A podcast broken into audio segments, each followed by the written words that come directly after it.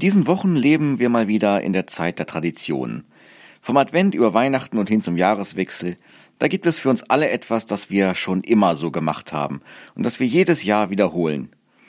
Ob das nun das Familienessen im Advent ist, ob Sie zur Weihnachtszeit immer der kleine Lord oder Sissy im Fernsehen gucken, nicht zu vergessen natürlich Dinner for One zum Jahresabschluss, eine Neujahrswanderung und dann ist dieses Jahr Ostern auch noch so früh, dass wohl schon die nächste Tradition wartet und vorher ist auch noch Karneval für diejenigen unter Ihnen, denen daran etwas liegt. Traditionen begleiten uns ein Leben lang, ob das nun Traditionen im Familienleben sind, dieser eine Tag im Jahr, wenn wirklich alle zusammenkommen, oder kulturelle Bräuche wie der Heiligabend-Gottesdienst. Irgendwelche Traditionen befolgen wir alle. Sie geben dem Leben Struktur, manchmal schaffen sie auch ein Gemeinschaftsgefühl. Manchmal halten sie einen aber auch fest. Immer dann, wenn es wichtiger wird, einer Tradition zu folgen, als mal auf das zu schauen, wofür diese Tradition eigentlich steht. Das blinde Befolgen irgendwelcher alter Bräuche bringt doch wirklich nichts. Warum müssen wir auf der Fahrt in den Urlaub unbedingt immer am selben Rastplatz halten, obwohl niemand Hunger hat oder aufs Klo muss?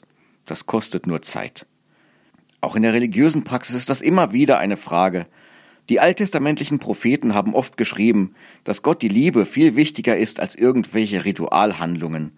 Was bringt es, irgendein 200 Jahre altes Gebet über mitmenschliches Verhalten aufzusagen, wenn ich danach nicht auch selbst mitmenschlich handle? Dann habe ich vielleicht eine alte Tradition befolgt, aber ich habe mich nicht dazu bewegen lassen, auch das zu tun, wozu mich diese Tradition eigentlich bringen soll. So ein gutes Gebet ersetzt ja nicht die gute Tat. Es soll eher ausdrücken, zu welchen guten Taten ich mich im Leben aufmachen will. Wenn aus dem Traditionsgebet keine Konsequenz folgt, fragt Gott höchstens, ja, und warum faselst du mir hier jetzt die Ohren voll? Rede nicht so viel, jetzt mach endlich, sonst ist mir dein Gebet auch egal. Das Gebet kann trotzdem gut sein. Es kann mich selbst auf meinem Weg bestärken. Vielleicht sehe ich daraus auch Inspiration für mein zukünftiges Handeln. Dann hätten diese Worte ihr Ziel erreicht. Dann war die Tradition für etwas gut. Dann hat sie den Funken für etwas Neues entfacht.